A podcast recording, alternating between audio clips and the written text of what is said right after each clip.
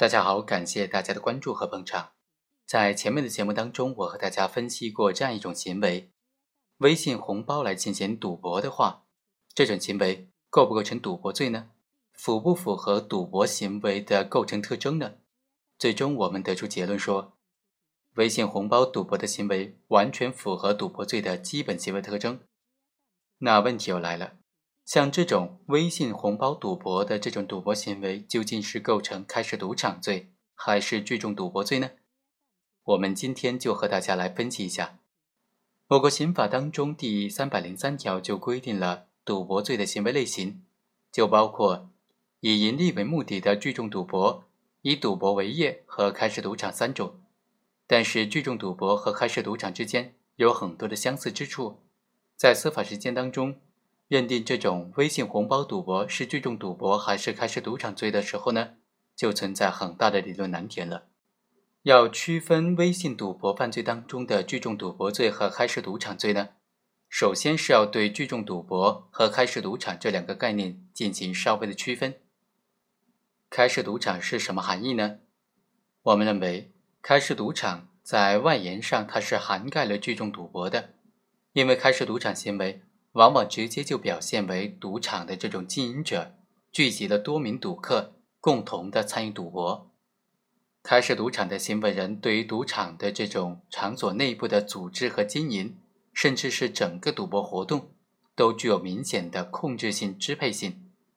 然而，聚众赌博呢，就做不到这种控制性了，通常仅仅表现为召集、组织、聚集等等行为。这也是开设赌场罪。区别于聚众赌博罪的关键所在，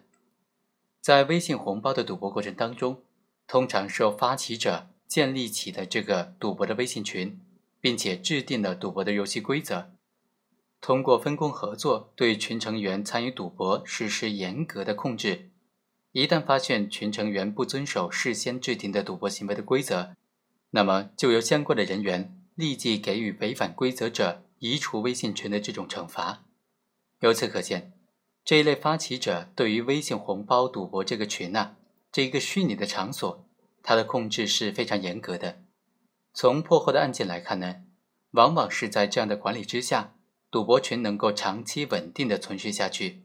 由此可见，这类发起人对于赌博场所的控制是非常有效的。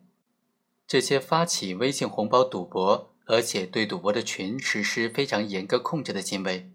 既触犯了开设赌场罪，又触犯了聚众赌博罪，属于想象竞合的情形。由于我国刑法当中对于开设赌场的处罚要重于聚众赌博罪，所以就应当以开设赌场罪来定罪处罚。但是，对于那些仅仅起到邀约、召集、参与微信红包赌博的行为人，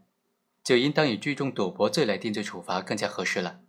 那么，怎么样判断一个人的行为是构成聚众赌博呢，还是构成开设赌场呢？就应当根据司法解释的规定了。组织三人以上赌博，抽头余利累计达到五千元以上的；组织三人以上赌博，赌资累计数额达到五万元以上的；组织三人以上赌博，参赌的人员累计达到二十人以上的；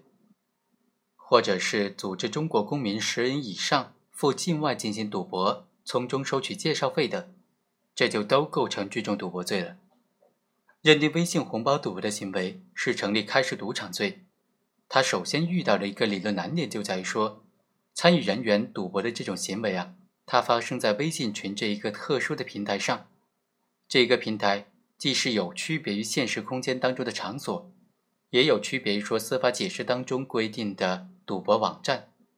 根据最新法定原则，似乎刑法当中关于赌博罪的规定以及司法解释。他都很难以解释说适用于微信红包赌博的这种犯罪的情景，而且呢，微信红包赌博它虽然是具备了赌博罪的特征，那么刑法对它的保护的法益也应该是十分明确的。综合来看呢，我觉得有必要对于刑法第三百零三条规定的这个场所做稍微的扩张解释，来延伸到这个微信群这一虚拟的场所，也就是啊。将这一个微信群的虚拟场所也理解为法律上、刑法上的场所，可以用于赌博的场所。主要的理由在于啊，随着现在互联网的普及，大家已经逐步的适应了这样一种互联网的交流方式的变革，尤其是随着智能手机的普及啊，微信交流已经被大众所广泛接受了。微信一对一的交流，一对多的这种群交流，微信线上的支付，这些都已经让微信平台这样一个虚拟的空间这个概念深入人心了。所以。即便是对“场所”这个词在刑法上扩张解释到微信群这一个虚拟的平台，也是不会超出常人的理解范围的了。好，以上就是本期的全部内容。本文作者冯瑶，非常感谢作者对这个问题的分析。我们下期再会。